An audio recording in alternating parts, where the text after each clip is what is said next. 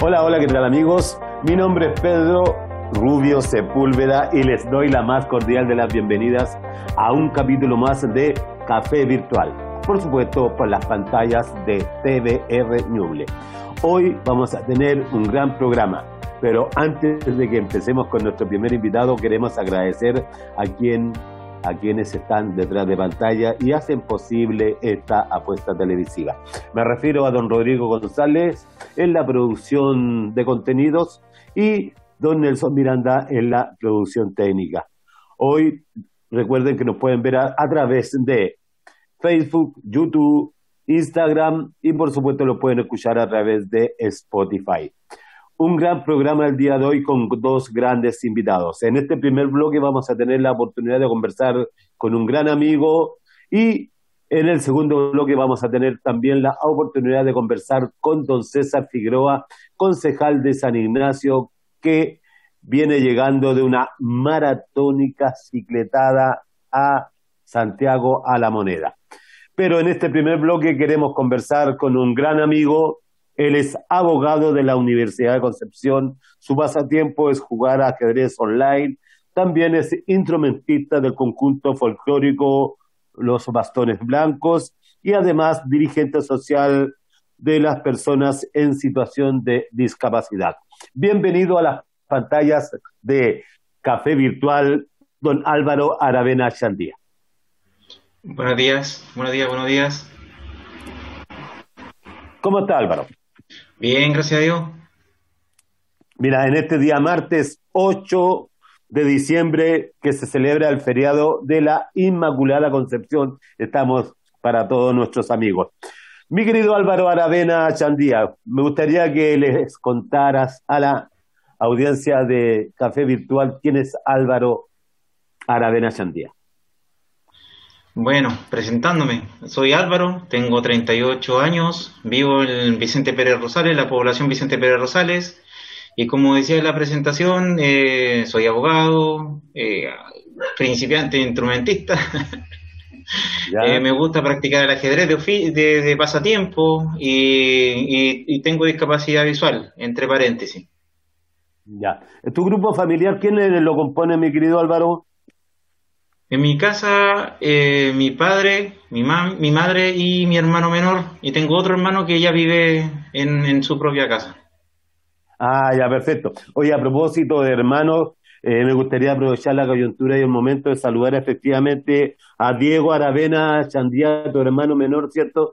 Que él es actualmente el presidente del Club Deportivo Barrabases de la Vicente Pérez Rosales, el cual él, la semana recién pasada estuvieron de aniversario. Así que me gustaría que le entregase y le extendiera este saludo a, obviamente, a Diego y a través de él, por supuesto, a los jugadores, a la hinchada, al cuerpo técnico y a los dirigentes de este gran club de la Vicente Perro Rosales. Y no dejemos de lado, por favor, porque los, los son bien especiales también de saludar a otra gran institución como lo es Cruz Azul. Mi querido amigo mío, a los 14 años hubo un antes y un después de Álvaro Aravena. Nos gustaría que nos comentara de eso, por favor.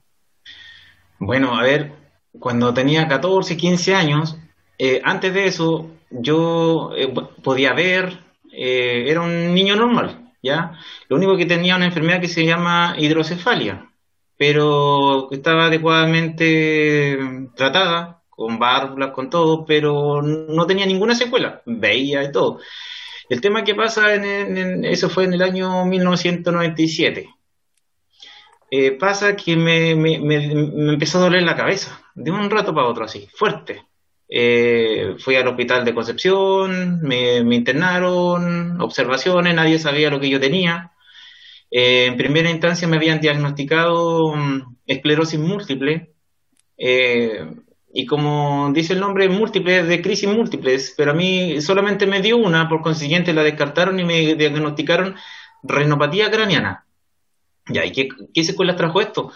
Eh, pasa que estuve cuatro meses interno en el hospital regional y a los 20 días eh, yo ya estaba viendo doble, eh, postrado en cama, perdí la mitad del oído derecho, perdí la sensibilidad en las manos, en el cuerpo, el tacto, quedé usando paño y, un montón de secuelas más, ¿ya? entre ellos el gusto también, el, olfato. Pasa que en ese tiempo, cuando yo ya estaba viendo doble, pasa el tiempo y ya perdí la vista definitivamente. ¿Y por qué? Porque en el cerebro se me, mm, empezó a inflamar con líquido se me empezó a prisionar el sistema nervioso central y el nervio óptico entre ellos y me lo atrofió. O sea, no hay conexión entre el ojo y el cerebro y como consecuencia de eso ya perdí la vista. Pero el tema fue que eso marca un antes y un después porque de ser un hiperkinético, de jugar a la pelota, handball, yo estudiaba la Martin Rucker en, aquello, en aquellos años la enseñanza básica, después estudié en el Liceo Martín Rueda Campoa, B12 para el que lo ubica por el otro nombre, ya, eh, pero ¿por qué marca el antes y después? Porque estuve cerca de dos años eh, en, como tratando de volver a caminar bien, tratando de volver a, hacer algo parecido a lo que era, ¿ya? Eh, me demoré cuatro años en, volver a estudiar nuevamente. Es decir, de, los 14 que, que, me pasó esto de la enfermedad, eh, volví a estudiar en el año 2001. Ah, volví a primero medio en el Liceo Martín Rubio de Gamboa. Por eso marca el antes y el después, porque fue mucho tiempo de rehabilitación, de trabajo y etcétera. ¿Se fija? La, verdad que, bueno, usted, ah, en, la conversación que vamos a tener, Álvaro, no, bueno, nuestros amigos se van a dar cuenta del tremendo espíritu de superación que, que, que, tú, que tú tienes.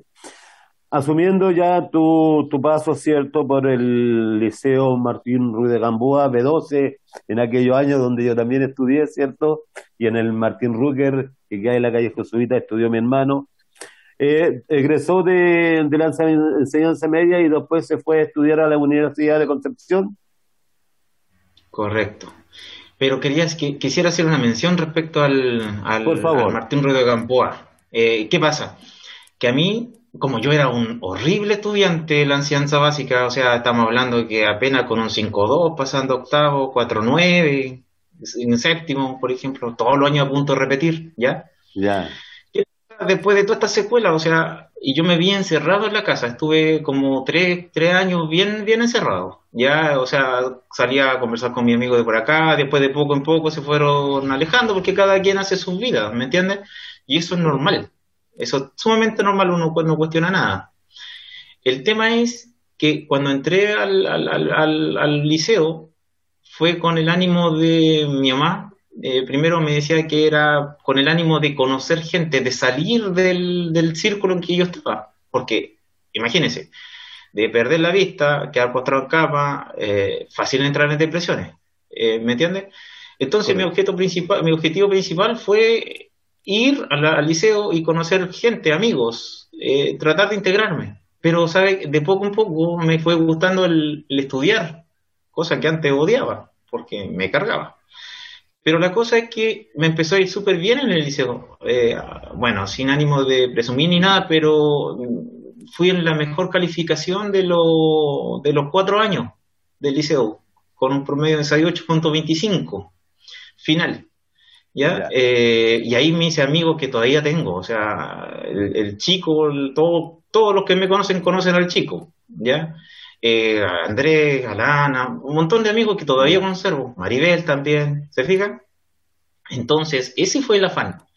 Después entré a, eh, estudiar en la universidad, también me fue súper, me fue, o sea, para el nivel que yo tenía, yo encuentro que me fue súper bien la universidad. Eh, fui capaz de sacar la carrera de Derecho en, los cinco años que no normales, o sea, no, no me atrasé ningún año. Como, se dice, no te echaste ningún ramo. Eh, tuve un percance en romano, pero no, no me perjudicó en nada, ¿ya? Eh, salí al día. y lo otro que en el examen de grado anduve ahí un poco por, por problemas externos, o sea, fuera de lo académico me atrasé, pero dentro de los tiempos, sí y saqué el examen de grado también a la primera, a la, primera opción, también lo, lo, pasé. Así que no me fue relativamente, me fue, para mí me fue bien en la universidad. Ya, a ti te, bueno, eh, ¿te acuerdas la fecha en la que juraste en la Corte Suprema? Me imagino tremendo. Fue el 29, 29 de octubre del año 2014 fue. Esa fue la fecha. Ah. Y, entre paréntesis, fui con mi hermano Diego, mi hermano Gonzalo y mi madre. Ahí andaba el presidente del club Barrabás, el gran club. Correcto, ya. Y después de, de eso, eh, bueno, definitivamente ya a tu tema, a tu tema laboral acá en, en Chillán. ¿Y cómo te ha ido en tu tema laboral con, con los Lo que pasa es que ahí entra el tema, ahí entra otro tema, entra el tema de que la, hay un estigma con las personas que nos ven muchas veces o con alguna diferencia en general. Me ha tocado casos, por ejemplo, ¿será capaz? O, ¿Me entiendes? O preguntan y después se van, eh, como en todas carreras en todo caso, y a todas las personas les pasa, con mayor eh, resalte con las personas con discapacidad, porque igual un trámite importante tampoco lo puedes dejar a la suerte, ¿se fija? Eh, y eso es lógico en, las personas. Por eso eh, yo encuentro que no me ha ido, no, no me ha ido mal, ¿ya? Eh, pero el tema es que yo tampoco no, no, se postula en un puesto grande, porque igual uno sabe que con la misma limitación visual, uno muchas veces, si me ponen 50 casos enfrente, eh, va a ser complicado, ¿se fija? Entonces, eh, yo prefiero estar al ritmo que uno puede manejar bien y, y, hacerlo bien, pero sin, sin perjudicarse tanto, ni uno ni las otras personas, ¿se fija? Y en relación al trabajo, eh, entra también mezclado el tema de la dirigente social, que también lo mencionaron en la, en la presentación. ¿Qué pasa con la... Yo eh, me acuerdo que en el año no, 2013, 2014, yo ingresé, reingresé a los bastones blancos. ¿Qué es lo que es bastones blancos? Una agrupación de discapacidad visual, donde nos reunimos, reuníamos todos los viernes ¿ya? y yo me inserto en el grupo de lo de, porque yo había entrado antes, antes había ido unas par, un mes, de un par de meses y revolví después de estudiar. Pero ahí me quedé y permanezco hasta hoy en día. Eh, ya, eh, volviendo a la historia, yo me ingresamos como dirigente social, empecé a conocer grupos, empecé a conocer grupos de concepción de discapacitados, eh, conocí a Rodrigo, que de allá, me dio la gran oportunidad de, de poder eh, representar a, Chillán en, unos proyectos y gracias a esos proyectos se hubieron beneficiado como 8 o 9 personas con discapacidad acá. ¿Ya? Es decir, que ellos empezaron a trabajar gracias a estos proyectos. Entre ellos también estaba incluido, estoy incluido yo. ¿Ya? ¿Qué pasa? Que viendo la realidad, la realidad de las personas con ceguera, o sea, hay personas que tienen 30 años sin trabajar, tenían otros que nunca habían insertado al mundo laboral, y es súper complejo encontrarle trabajo a una persona con discapacidad visual, porque si no tienen una capacitación, no, no, no ingresa nadie. Claro. No, no, no puede estar montones de años sin trabajar. Y por eso me hice presente yo en ese, en ese, en, en, ese tema de la, del dirigente social, de andar en agrupaciones. Álvaro, con respecto a lo que tú me comentas, asumo que hay alguna organización eh, social acá en, en Ñuble eh, o específicamente acá en Chillán que congrega a las personas con discapacidad? Eh, hay, hasta, hay varias agrupaciones. Hay agrupaciones de personas en silla de ruedas, hay personas de, de ciegos, de sordos. El tema es que no son muy unidas. No hay una gran agrupación o una casa de la discapacidad porque tampoco tenemos instalaciones. ¿Ya? Si hubiese más presión...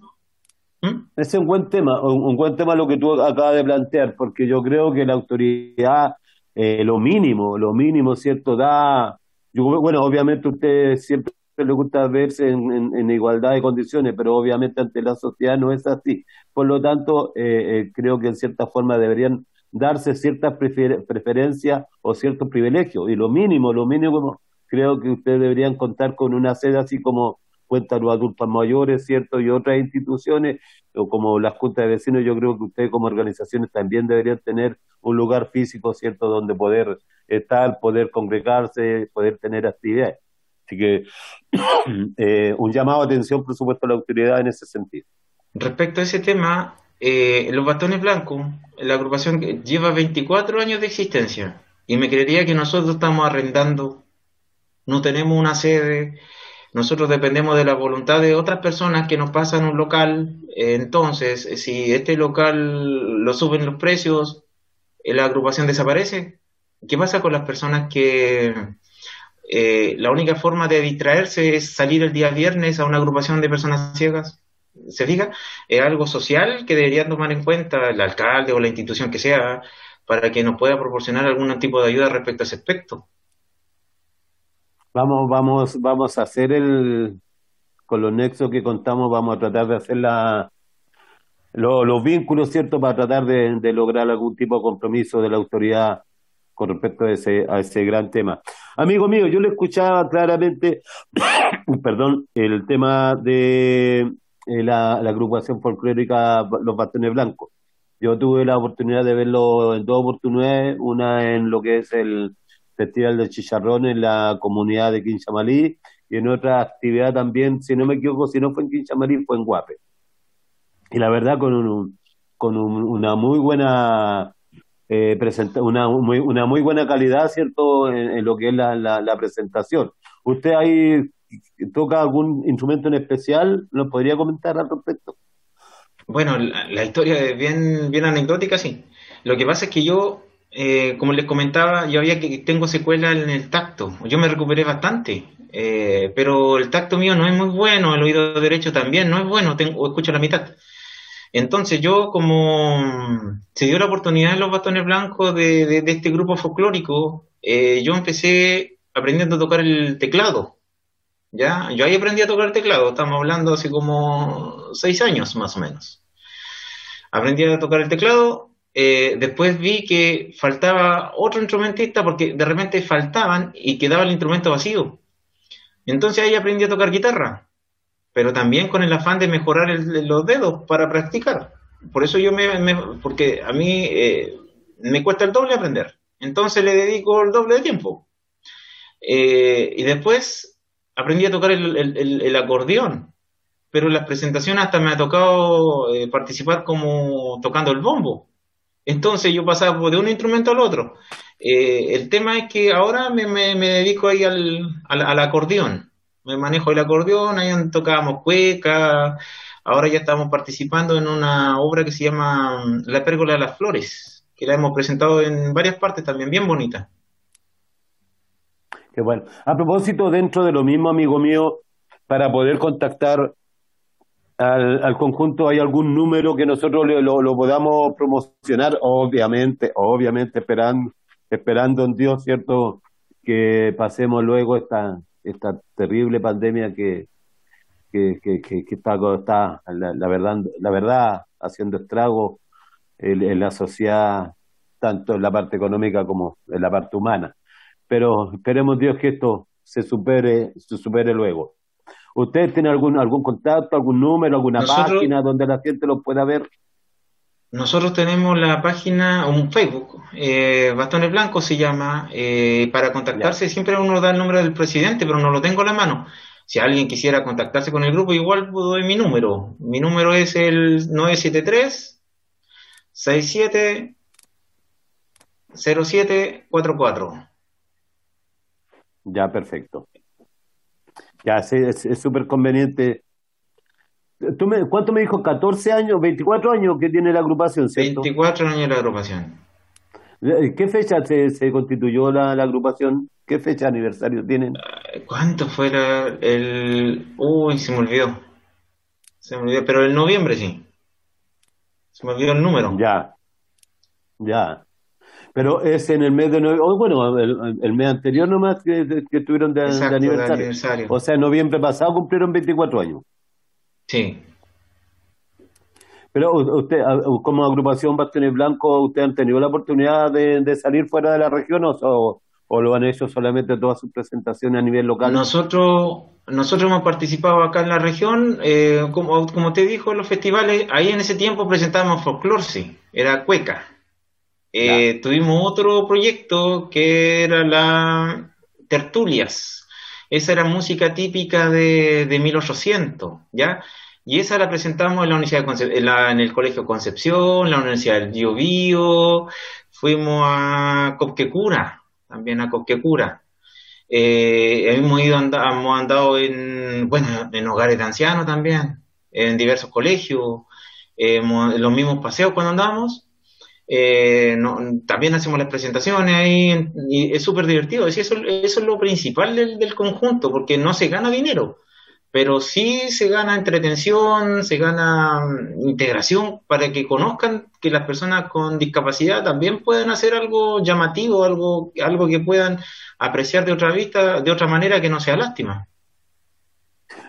Yo, yo creo que tú, tú, lo, lo, dijiste muy bien, Álvaro, en el sentido que es fundamental que ustedes se sientan integrados a la sociedad, ¿cierto? Y que a la vez, obviamente, la, la sociedad los integre. Pero me, me, me, me sigue quedando esa, e, e, ese tema de, yo creo que una parte importante de la integración que tiene que darle la sociedad, ¿cierto?, a través de los espacios.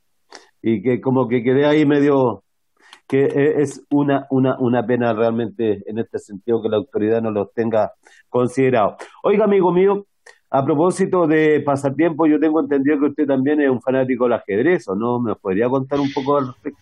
Sí, a mí me encanta jugar el ajedrez, pero no es una cosa profesional, ¿ya? Porque, una, eh, porque acá en Chile no hay ligas de, ajedrez para ciegos. Eh, como sí pasa en Colombia, eh, allá en, otros, en otras partes sí pagan por jugar, o sea, sacan un puesto y a uno le van eh, pagando por participar, incluso hacen torneos nacionales donde se juntan todos, se reúnen todos los jugadores y, sacan los primeros lugares y salen a participar a Panamericano, Olimpiada, etcétera. ¿Ya? Y yo comencé a jugar ajedrez en el año, hace cuatro años más o menos.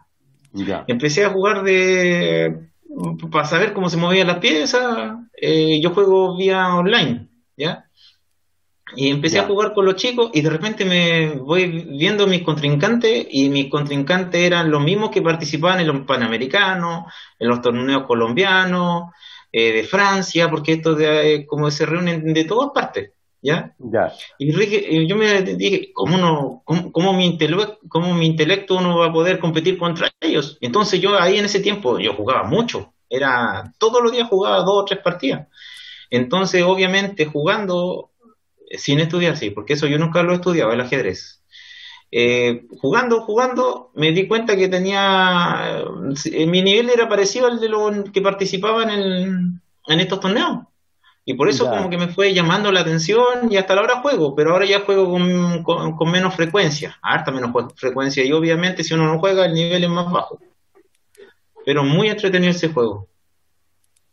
Ya, o sea, a ver, por lo que yo entiendo, llegó, llegado un momento como en su pit, ¿cierto? Como, como jugador de ajedrez, usted llegó a estar, eh, digamos, en, un lugar de privilegio dentro de los jugadores que estaban rankeados en esos momentos a nivel sudamericano, o sea, en aquellos países obviamente donde se practica este, este deporte, que es lo que tú comentabas, Colombia, ¿qué otro país de, de Sudamérica contaba con una liga, digamos, para ciegos de Venezuela en su tiempo. Venezuela tenía, tenía Víctor Atilio, un jugador buenísimo, un latino, número uno latinoamericano. También está mm, Elvis Ortega, también de Venezuela. En Colombia también ahí está Edwin Peña, que es un chico que empezó dos años más, jugando más que yo. Pero ahora ya está participando en torneos presenciales y con él lo entreno, con él juego bien frecuentemente. En Argentina también está un José Luis, buenísimo de ajedrez. Eh, en Chile, para que sepan, desconocido, Tomás Figueroa fue el número uno de toda, de toda Sudamérica y fue a participar en un torneo, en un mundial a España, ¿ya? Y todavía tiene un excelente nivel. Fue a jugar, fue a participar a Argentina hace el año pasado año, año pasado, antepasado, sacó el tercer lugar, un chileno, y peleando por el primero, ¿ya? Eh, y él, eh, hace estos días atrás, habían haciendo una, olimpiada, ah, estaban haciendo un, torneo, y me llama, me contacta, porque yo le he jugado a él como 20 veces, Le he ganado, le he podido ganar dos veces. para, que vea, para que vea el nivel que tiene. Me ha ganado 18 más o menos. Tiene muy buen nivel. Eh, y él me invita a participar como segundo tablero del, para representar Chile, habiendo otros jugadores en, Santiago que sí juegan porque él es de Santiago. Pero como él me ha visto jugar y ve que uno puede representar algo, me invita, pero no realmente ahora en estos tiempos con enfermedades acá en la familia y todo eso, uno no, no, no tiene tiempo para jugar ajedrez. Si es el, tema. Ya. O sea, a ver, si asumo que este señor Tomás Figueroa, cierto número uno eh, a nivel a nivel nacional, que te invite a participar en torneos internacionales porque él asume que después de él el segundo mejor rankeado o el segundo mejor, digamos, eh, e-, eres tú y eso habla muy bien de, de ti, pues, Álvaro, ¿ah? habla muy bien de tu, de tu capacidad y no solamente en el ajedrez, sino también, imagínate, tocando la cantidad de instrumentos que toca, ¿cierto? Ejerciendo una profesión no, no fácil como es, ¿cierto? La, la de ser abogado y además eh, con una tremenda preocupación que tienes hacia las situaciones que viven discapacidad, habla de un, de un sentido humano y un sentido social, la, la verdad, digno de destacar, pues mi querido amigo. Y dentro de, este contexto lo voy a llevar un poquito a la, arena a la arena política. ¿Qué cree usted que falta eh, con respecto a las políticas? Eh, no sé si lo enfocamos primero a nivel local y después a nivel nacional con respecto a las personas con discapacidad. Yo, mi mundo de la discapacidad es más enfocado a la ceguera. ¿ya? Eh, conozco otro tipo de discapacidades, pero encuentro que dictan políticas en generales. ¿A qué me refiero? Que dicen, ya, el 1% de las personas con discapacidad van a entrar a trabajar en tal de la empresa, ¿cierto? Pero no hacen la diferencia, no hacen la gran diferencia diciendo, oye, va a ser un ciego. ¿Por qué? Porque el ciego tiene muchas menos capacidades para poder integrarse adecuadamente. Eso es reconocido. Porque una persona con en silla de ruedas puede manejar un computador, puede manejar algo visual, se fija a trabajar en más cosas. En cambio, una persona con ceguera puede trabajar con un computador, pero no, no tiene el mismo nivel de la otra, no tiene la misma agilidad. ¿Se fija? Correcto. Pero siempre se prefiere a otras discapacidades. Un ejemplo claro, por ejemplo, en la municipalidad. Tienen que entrar a trabajar alguien con discapacidad y van a preferir a otra discapacidad, por ejemplo, una discapacidad con una sensitiva leve. Van a cumplir con el requisito. Pero, ¿y, dónde quedan los ciegos? Los ciegos siempre están encerrados. ¿Se fijan? Para ese lado, eh, el, afán y que lo que falta acá es integración laboral, en primer lugar. Una buena rehabilitación, un buen sistema de rehabilitación una buena política de acá también de rehabilitación para personas con discapacidad visual. Porque, porque el solo hecho de aprender a caminar en la calle con un bastón es muy difícil y acá en Chillán escasamente se enseña. ¿Se fija? Entonces, como es, como no hay un sistema de rehabilitación, muchos ciegos quedan cerrados. Mucho. Correcto. Eh, son dos temas. Exacto. Y las personas con discapacidad no son muebles, son personas, por eso se dice personas, ¿cierto? Mm, Entonces, deberían, eh, se debería capacitar, se debería integrar laboralmente partiendo de la educación. ¿Por qué? Porque en la educación a nosotros nos podría, nos enseñan valores y muchas veces las personas con discapacidad los valores los tienen disminuidos, es decir, que no se valoran ni ellos mismos. Y si no se valora uno como persona, menos lo va a respetar otra persona. Me parece muy, muy bien, muy acertada sus palabras. Mi querido amigo, me creería que ya ha pasado media hora de conversación y la verdad que, insisto, como programa, como espacio y como conductor de este, de este programa, valga la redundancia, para mí ha sido un agrado, un honor y una dicha poder tener una conversación con una persona tan noble, ¿cierto?, tan esforzada como usted, Álvaro. Así que me, gustaría que entregara un mensaje y unas palabras de, de despedida. Mm, bueno, antes de aquí darle las gracias, darle las gracias por invitar a esto, a esta, a estos programas para dar a conocer la realidad y las necesidades de las personas con discapacidad. ¿ya? Eso es lo primero. Eh, lo otro es saludar a, mi conjunto folclórico y al liceo donde trabajo también, al Martín Rubio Campoa. ¿Ya? Perfecto. Perfecto. Gracias, gracias mi querido Álvaro Aravena Chandía y a través suyo expresar también mis saludos ¿cierto? a su hermano y gran dirigente deportivo, don Diego Aravena. ¿Ya? Bueno, mis queridos amigos, así ha pasado media hora con una grata, agradable eh, conversación con Álvaro Aravena y después de esta pausa nos volveremos a encontrar con otro grande, un gran deportista, ¿cierto?, que ha hecho una maratónica jornada en bicicleta desde eh, San Ignacio hasta La Moneda en Santiago. Así que una pausa y volvemos a conversar con César Figueroa.